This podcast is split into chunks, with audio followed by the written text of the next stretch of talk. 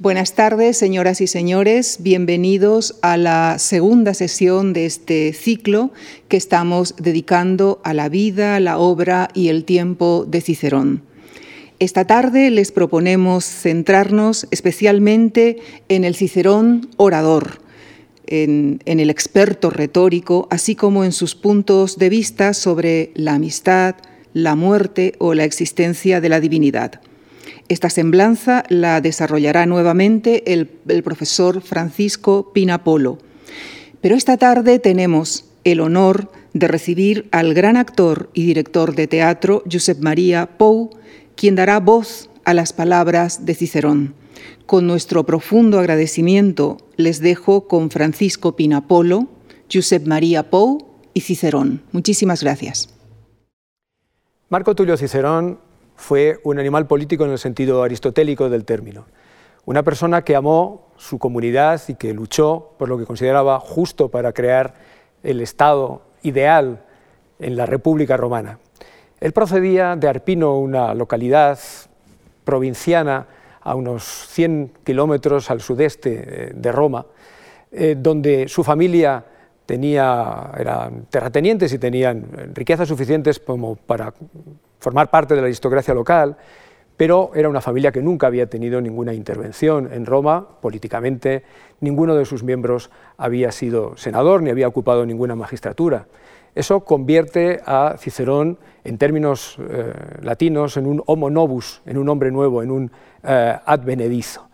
Mm, eso requería, eh, a diferencia de las familias pertenecientes a la aristocracia, que él desarrollara una esmerada eh, educación partiendo eh, de cero desde eh, su lugar de origen. Su padre, el padre de Cicerón, tenía los suficientes contactos políticos en, Roma como para poder llevar a Cicerón, a, su hijo Marco, a recibir educación de los principales maestros en las más importantes disciplinas en Roma. En Roma la, escuela pública no existía, de tal manera que toda la educación que se recibiera era una educación privada y dependía fundamentalmente de las posibilidades económicas de la familia. Eh, el padre de Cicerón consiguió que eh, Marco recibiera educación en la retórica de Craso, que en aquel momento era el orador más importante de Roma. Recibió esa educación retórica en un pequeño grupo de jóvenes que, como él, aspiraban a tener una carrera política, entre ellos su propio hermano, o Ático, quien, como luego comentaremos, iba a ser su gran eh, amigo a lo largo de su vida. No solamente recibió una necesaria educación retórica, también eh, una educación filosófica, eh, él eh, fue a, clases de diferentes, diferentes filósofos, fundamentalmente filósofos griegos, que o vivían en Roma o pasaban largas temporadas allí. Y Cicerón nunca, aunque él se acercó más a la academia, nunca renunció a otras corrientes filosóficas, el estoicismo, los peripatéticos, fue en realidad un, filósofo fundamentalmente ecléctico. También recibió enseñanzas de derecho, con Escébola el augur, que entonces era considerado el jurista más importante en, Roma. Una educación en el derecho, en, la filosofía y en la retórica, que él complementó con un viaje, diríamos un viaje de estudios a, eh, Grecia, la cuna de la cultura, la cuna del saber en aquel momento. Cicerón, eh, con un grupo de jóvenes, pasó varias semanas viajando por Atenas, por, eh, donde además fue iniciado en los misterios de Eleusis, por Asia Menor, por eh, Rodas. cuando escribe, cuando cuenta sus andanzas por estos lugares, lo cuenta con deleite, recordando lo feliz que fue paseando por el Ágora de Atenas, por aquellos lugares por donde también estuvieron Platón o Aristóteles. En definitiva, Cicerón, gracias a esa educación, estaba preparado para lo que luego fue un intelectual eh, polifacético. Cuando escribe, como vamos a ver en el texto, eh, primer texto a continuación, cuando escribe sobre eso, Cicerón deja muy claro cuál debe ser la formación que debe recibir un joven para poder aspirar a tener una carrera política, una carrera pública en Roma. Muchas veces me he preguntado si la facilidad de palabra y el excesivo estudio de la elocuencia no han causado mayores males que bienes a hombres y a ciudades. Mas tras largas reflexiones, el análisis me ha llevado a concluir que la sabiduría sin elocuencia es poco útil para los estados, pero que la elocuencia sin sabiduría es casi siempre perjudicial y nunca resulta útil. Quien se arma con la elocuencia para defender los intereses de su patria será un leal ciudadano y un hombre muy útil, tanto para sus propios intereses como para los intereses públicos. El orador, en primer lugar, tiene que encontrar lo que tiene que decir. Seguidamente, distribuir y colocar lo hallado, no solo con orden, sino con un cierto ritmo y prudencia. Y por fin, revestir y adornar entonces el discurso. Tras ello, afianzarlo con la memoria. Y por último, ejecutarlo con decoro y donaire. Y no debe el orador solo estar instruido en la dialéctica, sino que debe también tener conocimientos y práctica de todos los temas de la filosofía. Y es que sin esta ciencia no podrá hablar ni explicar con profundidad, con amplitud y con abundancia nada sobre la religión, nada sobre la muerte, nada sobre la piedad, nada sobre el amor a la patria, nada sobre el bien o el mal, nada sobre la virtud y el vicio. Pretendo que el orador tenga del tema del cual va a hablar un conocimiento digno de oídos cultos, antes de pensar con qué palabras o de qué manera lo dirá. Pretendo incluso que para ser grande y en cierta forma sublime, debe conocer la física. Y si ha de conocer las cosas del cielo, no quiero que ignore tampoco las del hombre, como el derecho civil, del que necesitan todos los días las causas del foro. ¿Qué hay más vergonzoso que aceptar la defensa de causas legales y civiles desconociendo las leyes y el derecho civil? Que conozca también la sucesión de los hechos y la historia del pasado, sobre todo de nuestra ciudad, pero también de los pueblos importantes y de los reyes ilustres, pues el recuerdo del pasado y el recurso a los ejemplos históricos proporcionan con gran deleite autoridad y crédito a un discurso. A lo largo de su vida, Cicerón escribió diferentes tratados, tanto sobre retórica como sobre filosofía.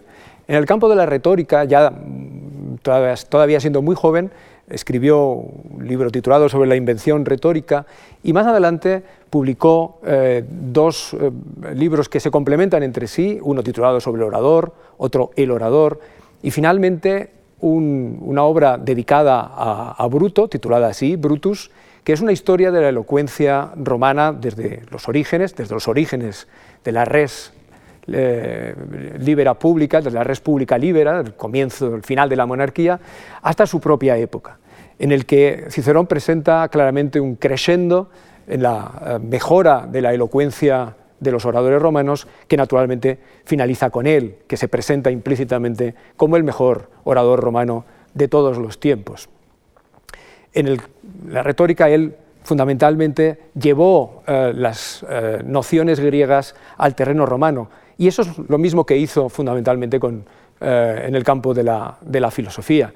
No caeré en la crítica de, demasiado acerba de eh, Karl Marx cuando dijo de Cicerón que eh, sabía tanto de filosofía como el presidente de los Estados Unidos de democracia. Obviamente Karl Marx no estaba hablando del actual presidente de los Estados Unidos, pero mm, es verdad que Cicerón no podemos hablar de él como un filósofo original lo cual no quiere decir que no tuviera mérito. Él tuvo el mérito de traducir, él tradujo algunos textos griegos al latín, de traducir o de transcribir las principales eh, ideas y doctrinas eh, filosóficas griegas al latín y, por lo tanto, hacerlas accesibles a un número de personas más elevado del que eh, hasta entonces podía, eh, podíamos encontrar en Roma eh, y en Italia. Sus principales obras filosóficas fueron escritas ya al final de su vida, precisamente durante el periodo de lo que él consideró la tiranía cesariana, la tiranía de César, periodo durante el cual él se alejó de Roma, vivió en en diferentes eh, fincas, diferentes villas de las que él poseía, y allí escribió libros como eh, Las cuestiones académicas, Las tusculanas, eh, la obra sobre el supremo bien y, el, mal, una obra sobre la, vejez, otra sobre la amistad. Cicerón tocó todos los campos, digamos que un filósofo a lo largo de la historia eh, ha tocado porque son los que interesan al ser humano.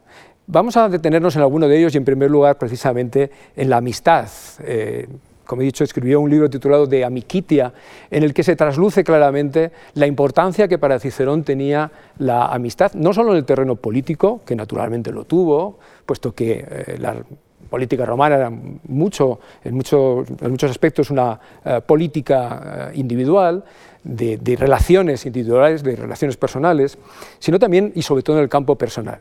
Y ahí, como ya he mencionado antes, hay un personaje clave, que es Ático. Eh, de hecho, una eh, de las, nuestras principales fuentes de información sobre, no solo sobre, sobre Cicerón, sino sobre la, Roma del periodo, es eh, la correspondencia que se intercambiaron Cicerón y Ático eh, siempre que no coincidieron en el mismo lugar. Sabemos que se escribían cartas diariamente, incluso varias cartas eh, diariamente. Ático fue siempre su referencia personal, la persona con la que llorar y con la que reír, a la que quejarse muchas veces amargamente de todas aquellas indecisiones y desgracias que Cicerón sufría o creía eh, sufrir. Cuando habla Cicerón en el texto que vamos a ver a continuación de la amistad, cuando describe cómo debe ser la amistad y cómo debe ser un amigo, no hay duda de que estaba pensando sobre todo y por encima de todo en Ático. ¿Cuánta es la fuerza de la amistad? Puede entenderse especialmente porque de la inmensa sociedad del género humano que la propia naturaleza congregó, la amistad es un vínculo tan restringido que en ella todo el afecto se cierra entre dos o pocos más. ¿Qué más dulce que tener con quien te atrevas a hablar todas las cosas así como contigo? ¿Qué fruto tan grande habría en las cosas prósperas si no tuvieras quien se alegrara con ellas, igual que tú mismo? Y sería difícil sobrellevar las adversas sin aquel que las sobrellevara más gravemente incluso que tú. La amistad nunca es intempestiva, nunca molesta, pues la amistad hace no solo más espléndidas las cosas favorables, sino también más ligeras las adversas, compartiéndolas y poniéndolas en común. En la amistad nada es fingido, nada simulado y cualquier cosa que haya es verdadera y voluntaria, pues la utilidad conseguida a través de un amigo no deleita tanto como el amor mismo del amigo. No sigue la amistad a la utilidad, sino la utilidad a la amistad. Sancionemos como primera ley sobre la amistad que cuanto pidamos a los amigos y cuanto por ellos hagamos, sea honesto y justo. Que no esperemos a que nos pidan algo, sino que siempre estemos dispuestos. Que entre amigos valga mucho la autoridad del amigo que aconseja prudentemente y que esa autoridad se ejerza avisando no solo con franqueza, sino incluso con rigor, si el asunto así lo pide. Así pues, como es propio de la verdadera amistad, no solo amonestar, sino también ser amonestado y hacerlo uno libremente, no ásperamente, recibir lo otro pacientemente, no con repugnancia. Así se debe considerar que ninguna peste hay en las amistades mayor que la adulación, el halago y el servilismo. Pues con cuantos nombres se quiera, debe ser señalado este vicio de hombres ligeros y falaces que dicen todas las cosas según el deseo y nada según la verdad, sin la cual no puede tener valor alguno la palabra amigo.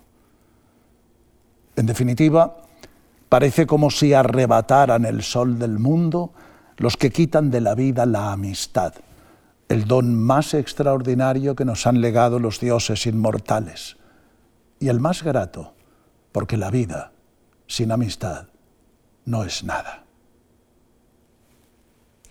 Otro de los temas que Cicerón, como diría cualquier filósofo que se precie a lo largo de la historia de la humanidad, trató, es el de la divinidad.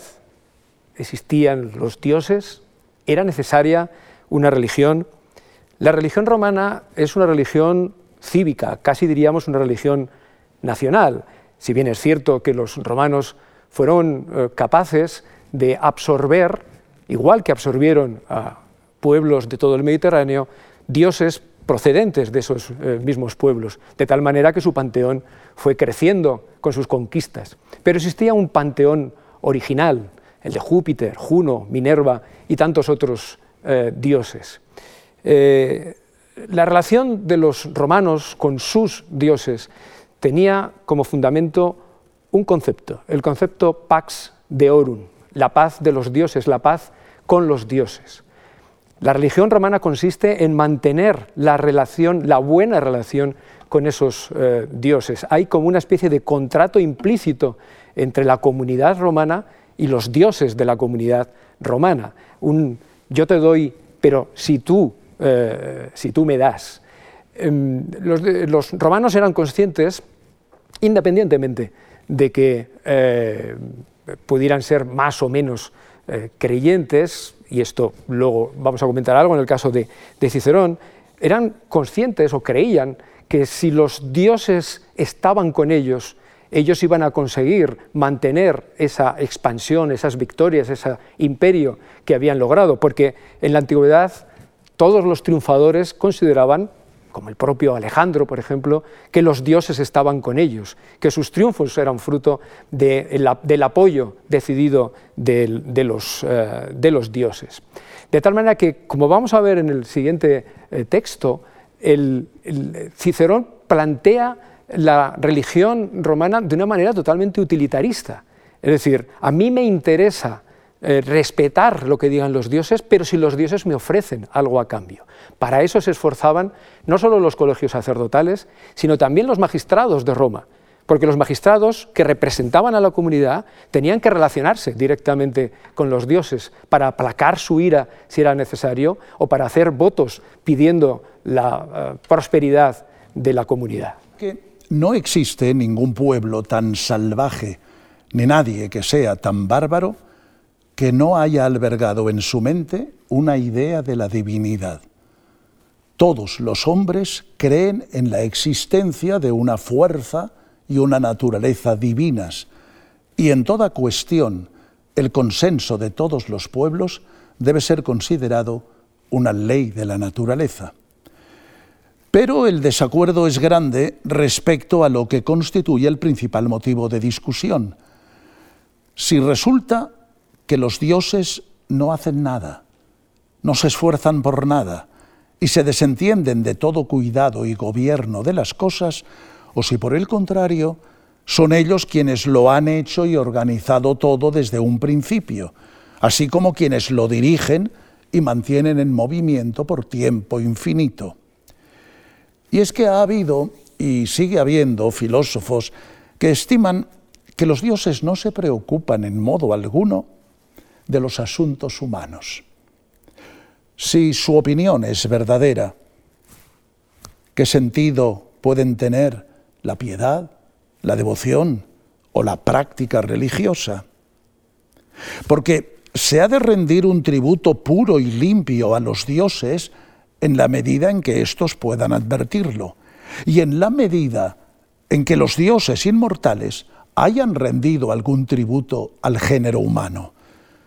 Pero si los dioses no pueden ayudarnos, ni quieren hacerlo, ni cuidan de nosotros en modo alguno, ni advierten lo que hacemos, ni procede de ellos nada que pueda influir en la vida de los hombres, ¿qué motivo hay para que ofrezcamos a los dioses inmortales cualquier tipo de culto, de honor o de súplica? Sin embargo, ¿quién es tan insensato que no piense que gracias al poder de los dioses nació, creció y se ha conservado este imperio tan grande? Aun admitiendo que podemos sentir aprecio por nosotros mismos cuanto queramos, no hemos superado ni a los hispanos en número, ni a los galos en fuerza, ni en habilidad a los cartagineses, ni en ciencia a los griegos, sino que hemos superado a todos estos pueblos y naciones en piedad y sentimiento religioso, porque somos muy superiores en lo referente a la religión. En esa religión cívica romana no existían sacerdotes profesionales. Había colegios sacerdotales, naturalmente, el colegio de los pontífices, con el eh, pontífice máximo a la cabeza, eh, término que hemos heredado para nuestra religión católica, el colegio de los augures y otros tantos colegios con mayor o menor especialización. Pero, como digo, no eran sacerdotes profesionales, eran políticos que ejercían cargos políticos, magistraturas, que eran senadores y además tenían cargos sacerdotales, como una parte más de su carrera política. Naturalmente Cicerón, en su carrera política, también aspiraba a formar parte de un colegio sacerdotal, era un timbre de gloria más para el personaje. Y en cuanto eh, hubo una vacante en el colegio de los augures, Cicerón se postuló para ella y logró efectivamente ser designado augur de por vida, puesto que los puestos sacerdotales lo eran, eh, estaban en vigor durante toda la vida del que hubiera sido designado eh, para ello.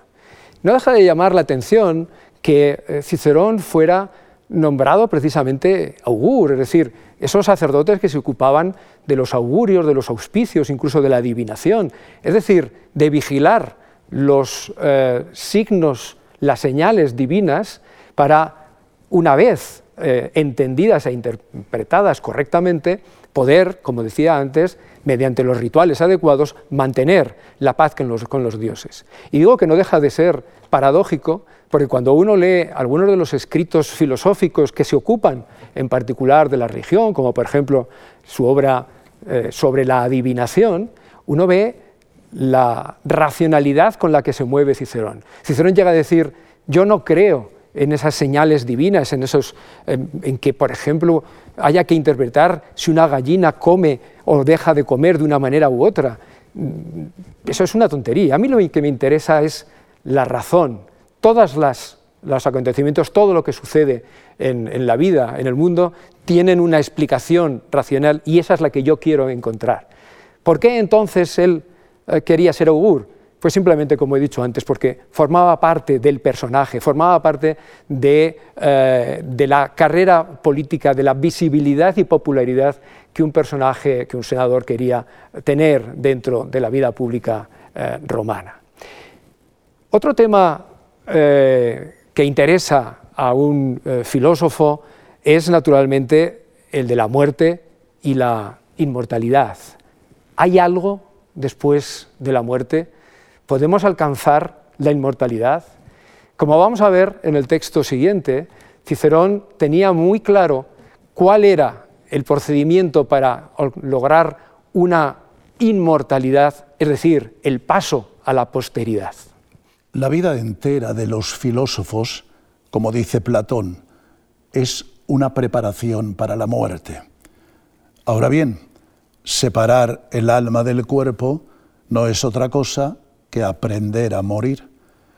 Por eso, hagamos esta preparación y separémonos del cuerpo, es decir, habituémonos a morir. Esta forma de actuar durante el tiempo que estamos en la tierra será semejante a la vida celeste. Y cuando liberados de estas cadenas de aquí abajo remontamos el vuelo hacia lo alto, la carrera de nuestras almas se retrasará menos. Solo cuando hayamos llegado allí arriba y no antes, podremos decir que vivimos. Porque nadie se expondría nunca a la muerte por su patria si no tuviera esperanza de alcanzar la inmortalidad. Hay que llegar a la conclusión de que la muerte, que nos amenaza todos los días por la incertidumbre de lo que puede acontecer y que por la brevedad de la vida nunca puede estar muy lejana, no aparta al sabio de ocuparse en todo momento del Estado y de los suyos, porque piensa que la posteridad, a pesar de que no tendrá conciencia de ella, es algo que en realidad le concierne. Nunca es demasiado breve la vida de quien ha cumplido plenamente el deber de la virtud perfecta. La virtud perfecta para Cicerón es la vida pública. Involucrarse en la vida pública para hacer mejor la comunidad. Ese fue el deseo de Cicerón y como hemos visto en el texto, el deseo de con ello conseguir la posteridad, pasar a la historia, tener un lugar en la historia. Cuando eh, más eh, tarde durante su consulado Cicerón acaba con la conjuración de Catilina y pronuncia un discurso ante el pueblo, además de vanagloriarse de su éxito, dice a, los, eh, a la audiencia, a quienes le están oyendo, lo que quiero, la recompensa mayor que quiero de vosotros es que me recordéis, que me hagáis pasar eh, a la historia. Eso es para Cicerón fundamentalmente la inmortalidad. Naturalmente, en la vida pública, Cicerón tuvo un determinado pensamiento político, él tenía una determinada ideología. Eh, eso que se ha dado a llamar el liberalismo, se le ha calificado a Cicerón, de hecho, como un liberal, o ahora diríamos quizás un eh, neoliberal. Eso se aprecia en sus obras eh, políticas como eh, sobre las leyes de república, sobre el Estado, o una ya más tardía de Ofici sobre los deberes, donde trata de los deberes del ciudadano, cómo debe comportarse un ciudadano frente a su comunidad. En ese sentido, Cicerón tuvo siempre muy claro quiénes eran los suyos y se lo dice en diferentes ocasiones a Ático o a su hermano Quinto. Los nuestros son los propietarios, los locupletes, los ricos. Esos son aquellos a los que nosotros debemos defender. Por eso, y como vamos a ver en el texto eh, que, vamos a, va a leer José María a continuación, Cicerón defendió siempre por encima de todo la propiedad privada. De hecho, para eso se crearon los estados, para eso se crearon las ciudades y estuvo siempre en contra de cualquier medida que supusiera algún tipo de reparto de la eh, propiedad.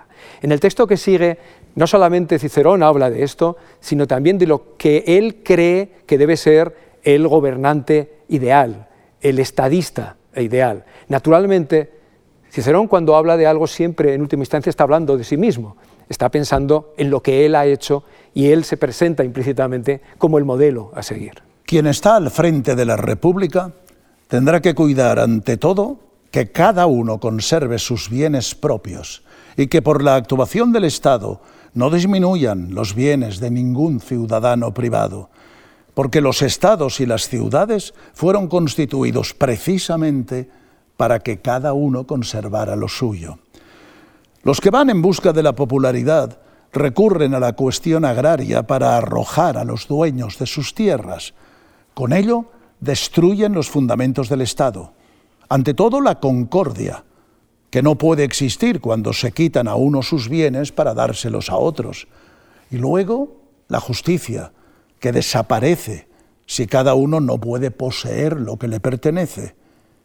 ¿Qué equidad es esta que a quien ha poseído un campo durante muchos años y quizás siglos se le arrebate para que sea propiedad de quien nunca tuvo cosa alguna. Es también preciso evitar que los ciudadanos paguen tributos al Estado, cosa que en los tiempos de nuestros antepasados sucedía con frecuencia por la pobreza del erario y por las numerosas guerras.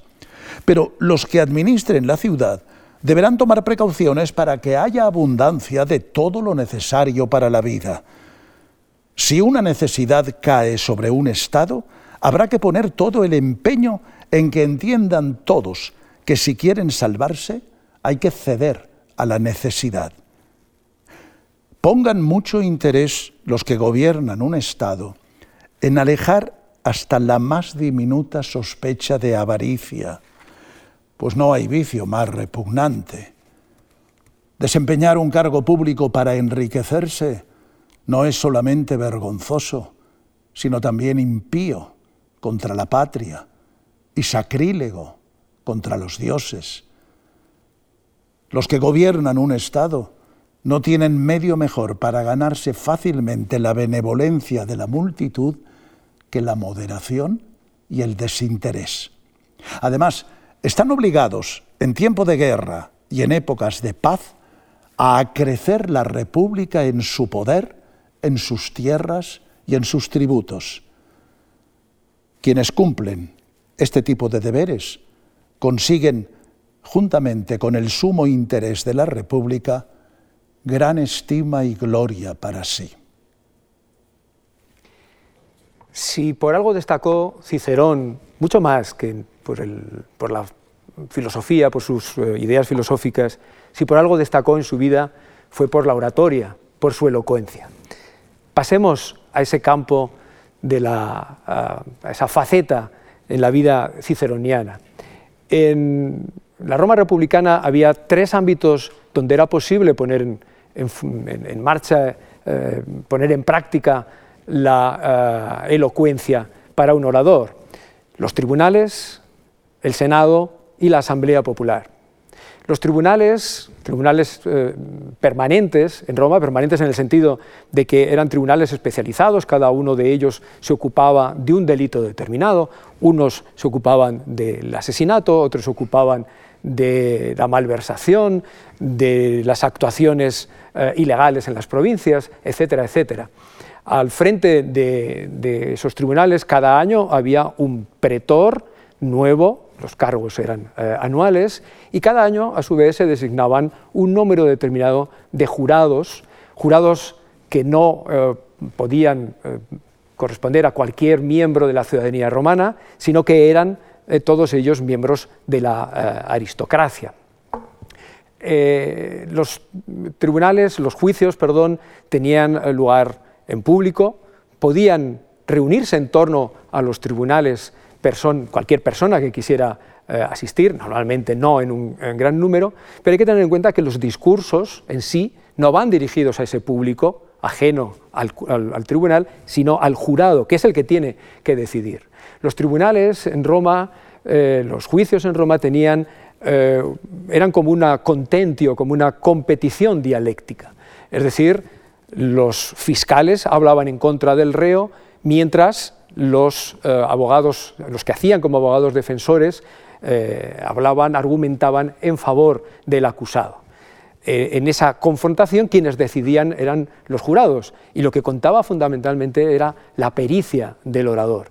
De hecho, vemos en los juicios en los que participó Cicerón, en muchísimos de ellos, casi siempre, eh, como abogado defensor, vemos como en ocasiones, y lo conocemos por otros contextos históricos, algunos de los acusados eran claramente culpables, tenían poca defensa, y sin embargo Cicerón consigue embarrar suficientemente el terreno como para, que, como para hacer dudar al jurado y conseguir finalmente la absolución del, del reo.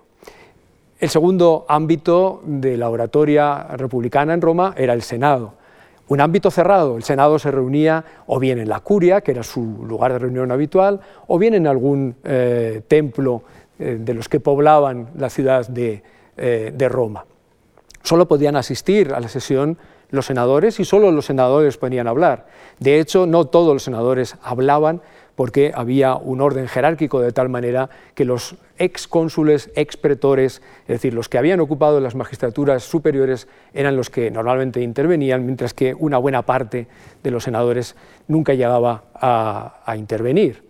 Normalmente las sesiones senatoriales se acababan por una votación en la que se aprobaba o no, en forma de un decreto, una propuesta que se hubiera, hubiera sido realizada por algún senador. Y finalmente estaban las asambleas populares. En Roma había dos tipos, en la Roma republicana había dos tipos de asambleas, los comitia o comicios y las contiones. Los comicios eran asambleas decisorias en las que siempre se votaba, pero nunca se hablaba.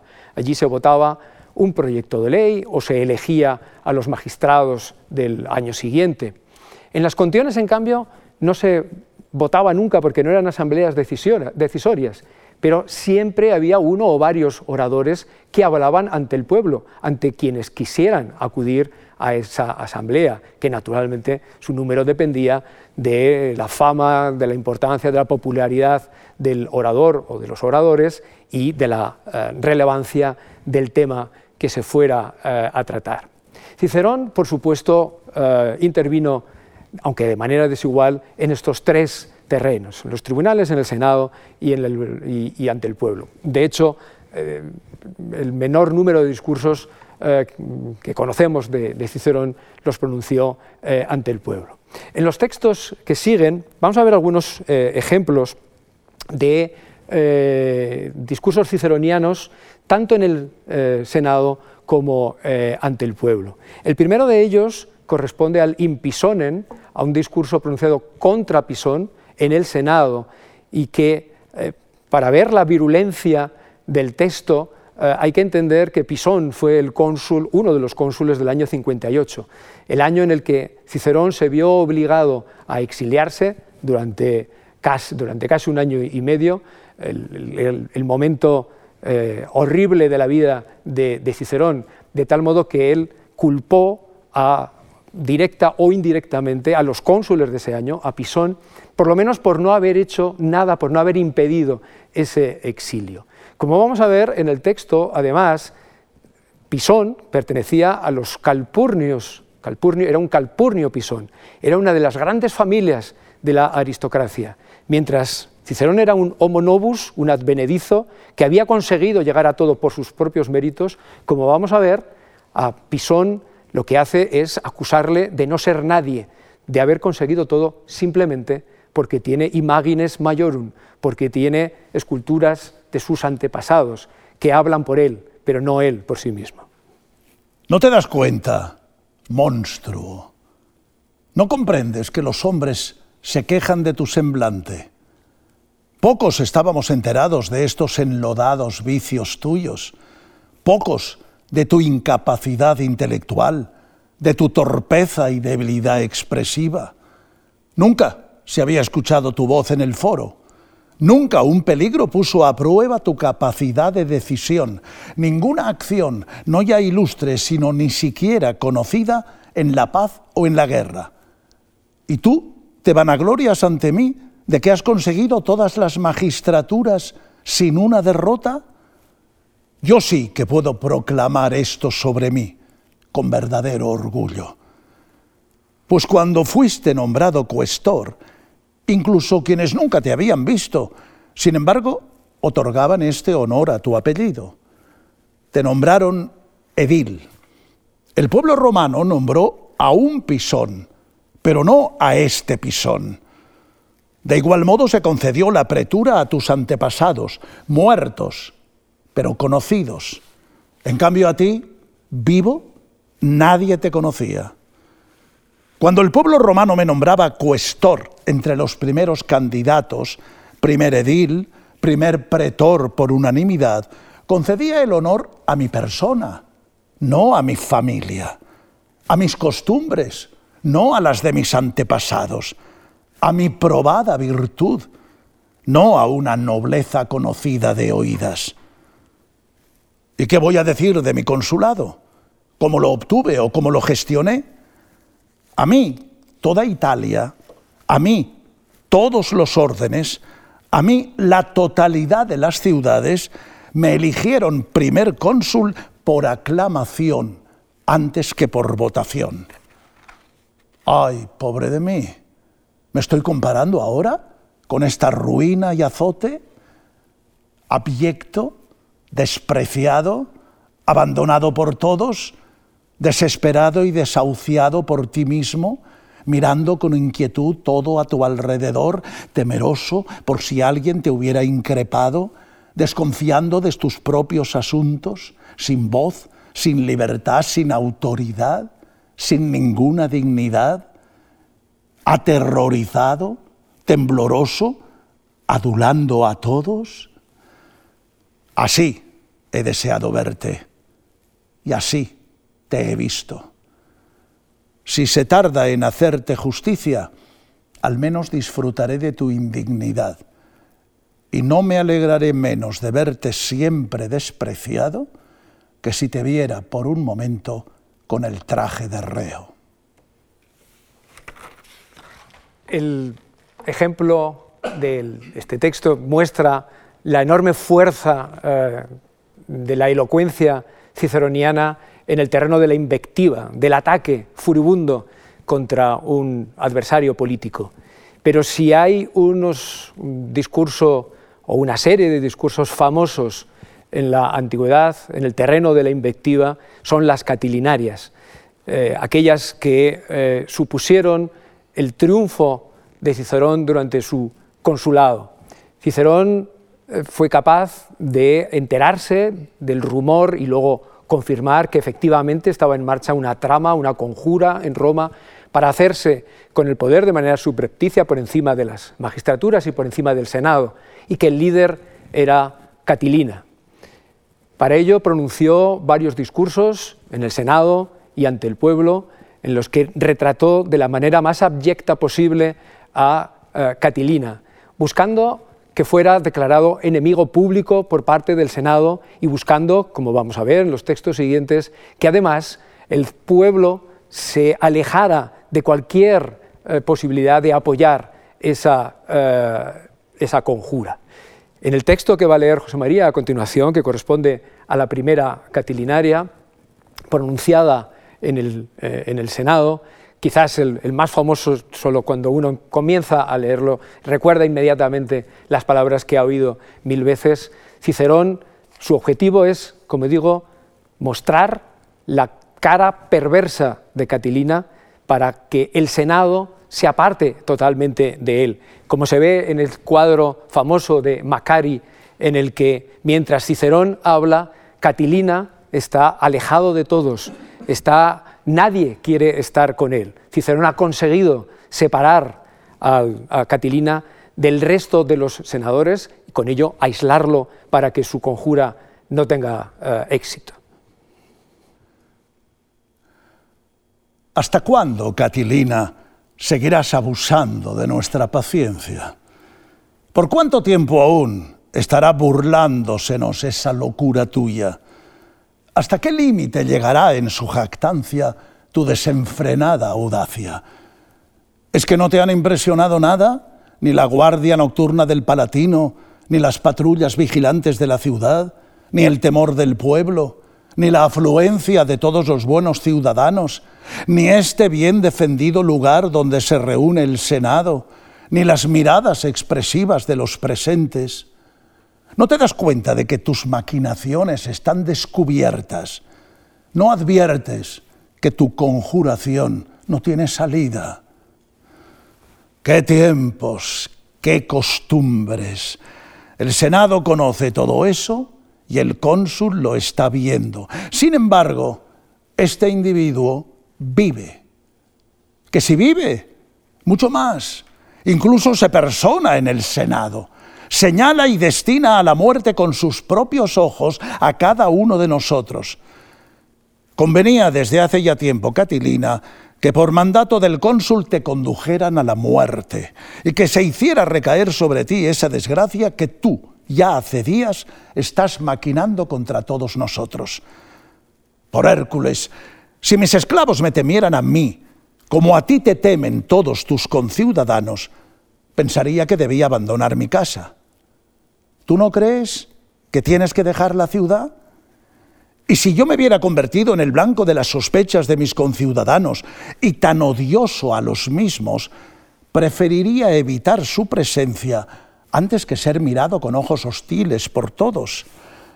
Si tus propios padres te temieran y te odiaran y de ninguna forma pudieras aplacarlos, te retirarías, creo yo, a algún sitio lejos de su vista. Ahora es la patria, madre común de todos nosotros, la que te odia y te teme, y la que juzga que tú no piensas desde hace ya tiempo sino en darle muerte. ¿No respetarás su autoridad? ¿No acatarás su decisión? ¿No temerás su poder? Los discursos ciceronianos ante el pueblo suelen tener la misma fuerza de la invectiva que acabamos de oír en, el discurso ante el Senado. Suelen ser discursos más cortos, menos técnicos, pero sobre todo tienen un componente mucho más emocional. En el caso concreto de las catilinarias, el objetivo fundamental de Cicerón era generar miedo, crear el miedo entre sus conciudadanos, entre la plebe. Por eso vamos a ver en el texto que corresponde a la, catilinaria pronunciada ante el pueblo, cómo Cicerón hace veladas alusiones a un supuesto intento por parte de Catilina de quemar la ciudad de Roma. Si uno lo analiza como historiador, no se entiende muy bien qué rédito político podía obtener Catilina de quemar una buena parte de la ciudad, más allá de provocar el caos y el terror.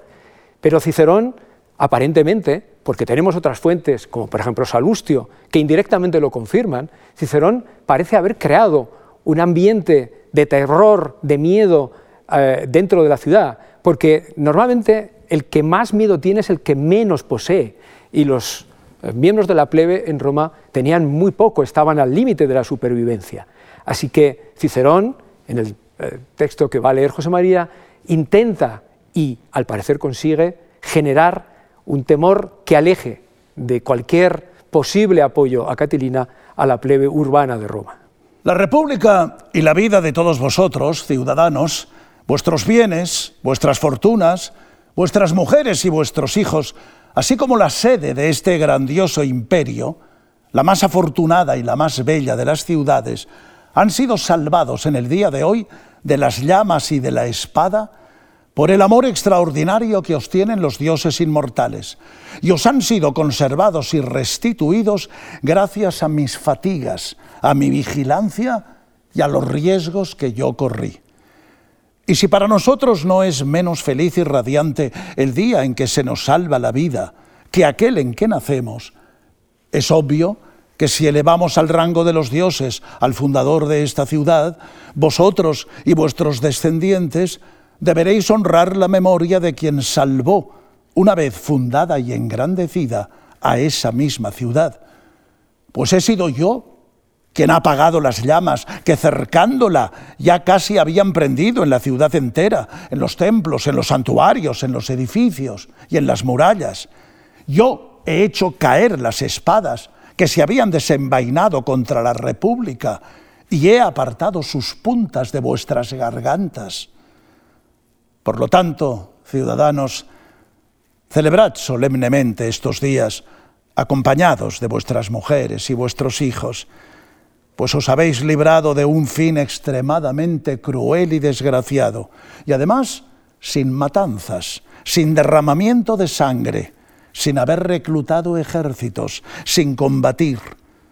Habéis vencido sin haber dejado de vestir la toga y teniéndome a mí por único guía y jefe. Cicerón se presenta a sí mismo como el salvador de Roma.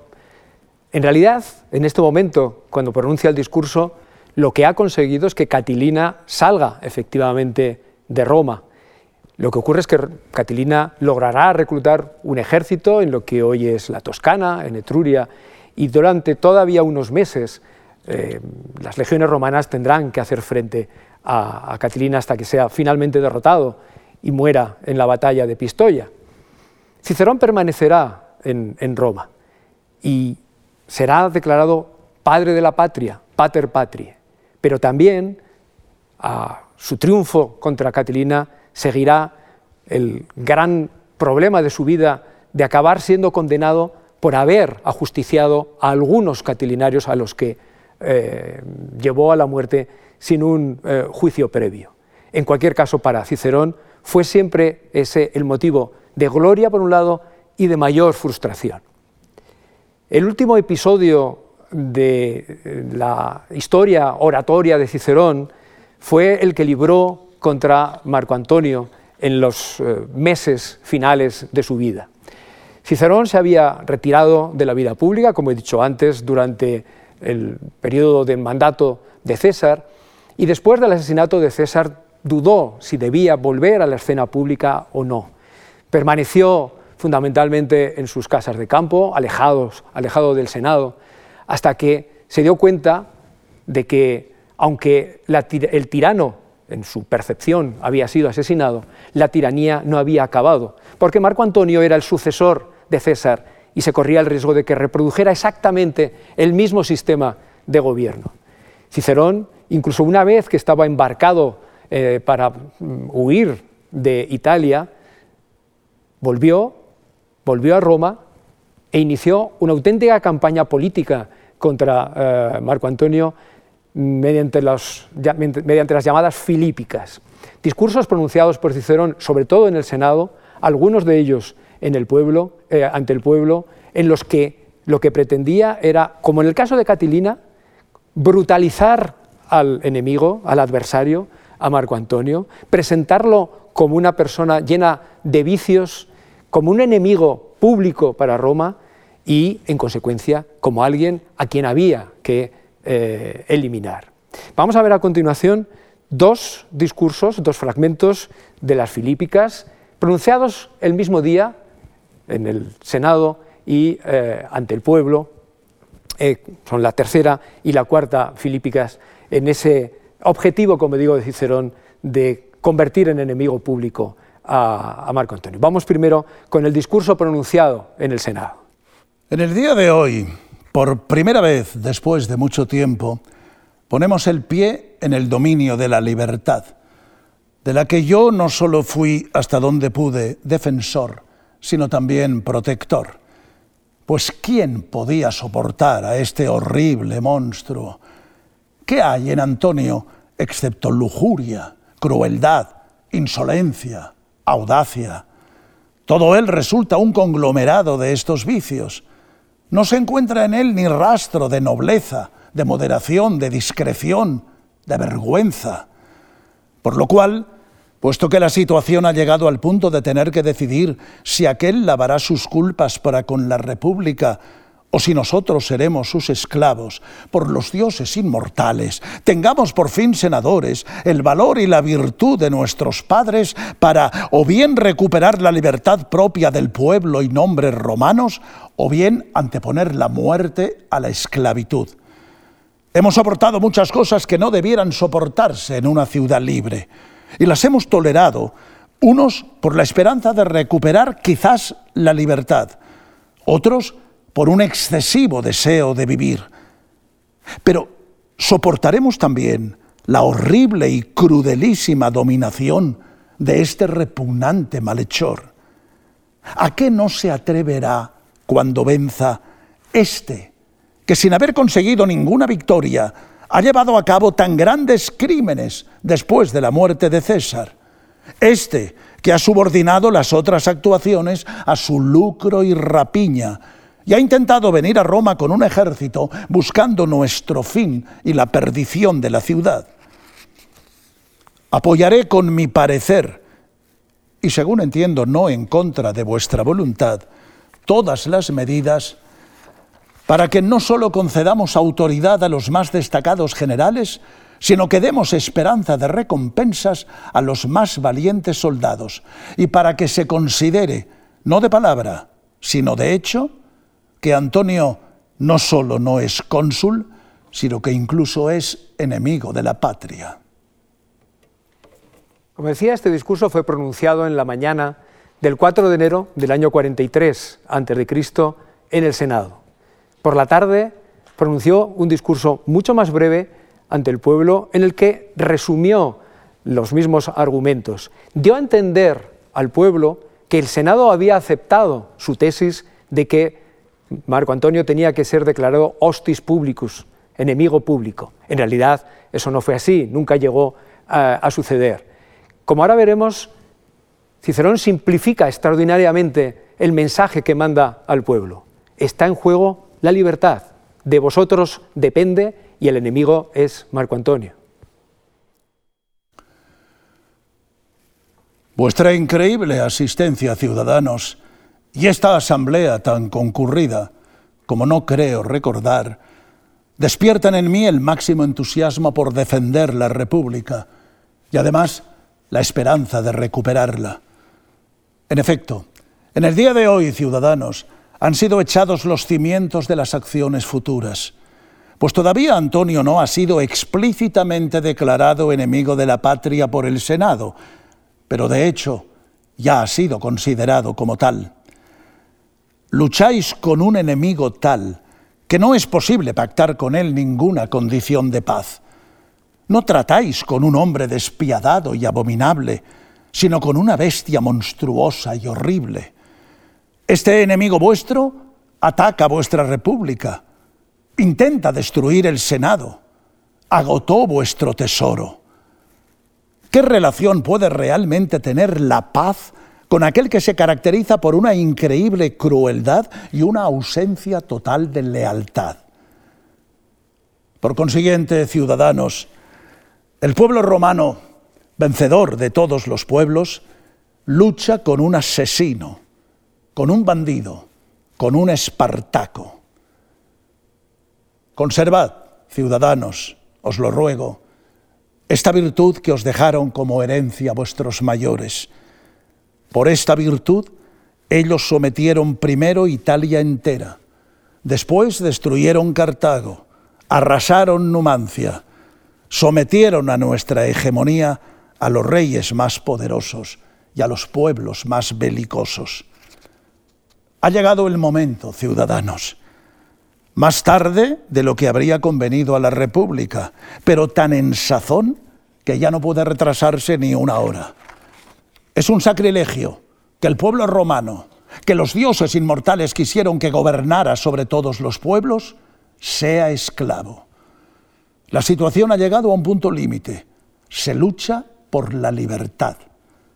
Es menester, ciudadanos, o vencer, cosa que con seguridad conseguiréis, o cualquier cosa mejor que ser esclavos.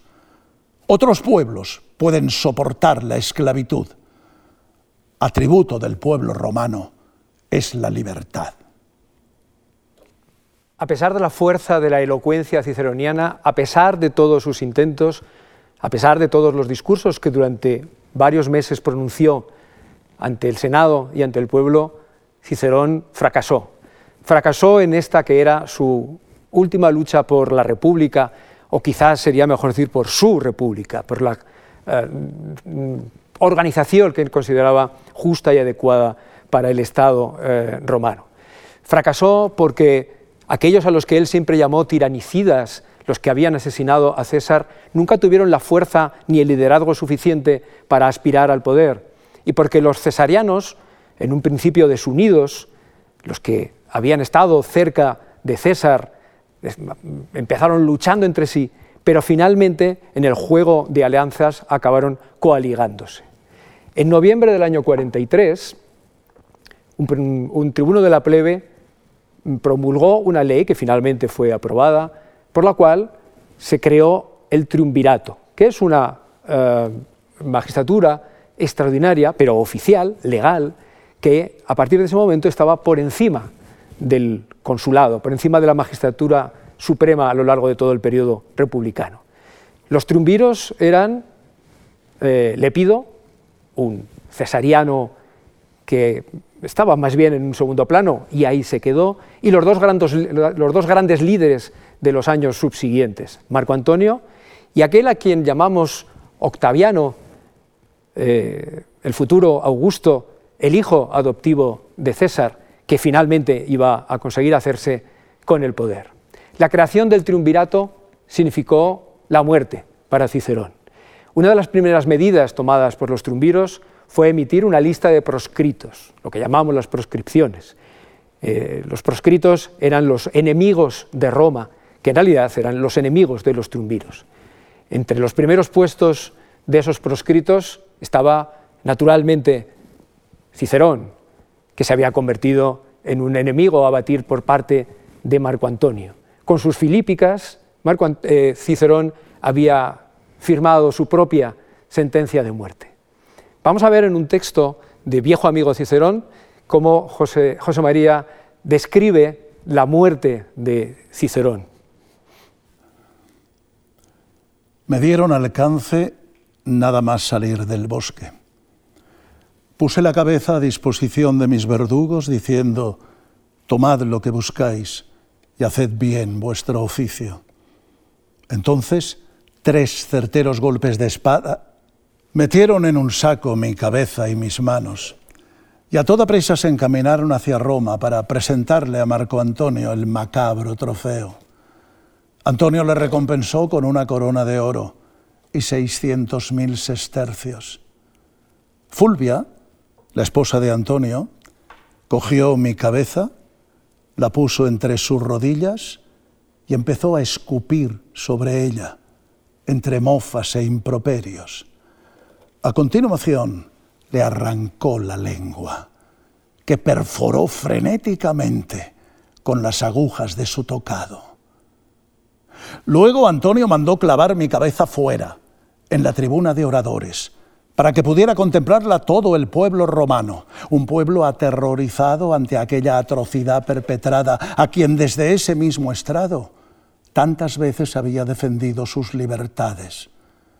Y a la vez, un pueblo convertido en público de un pavoroso espectáculo, que en aquella ocasión acudió a verme en mayor número que cuando acudía a oírme.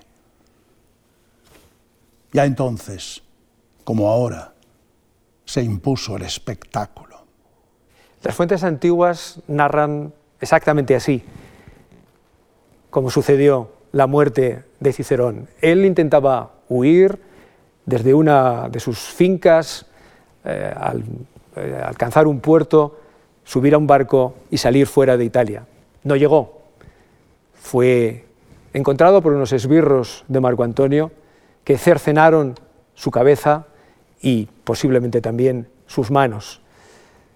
Fueron llevados sus despojos a Marco Antonio para demostrar que efectivamente la ejecución de Cicerón había tenido lugar y su cabeza y probablemente sus manos fueron exhibidas en los rostra, en la tribuna de oradores que durante siglos había ocupado un espacio del foro romano.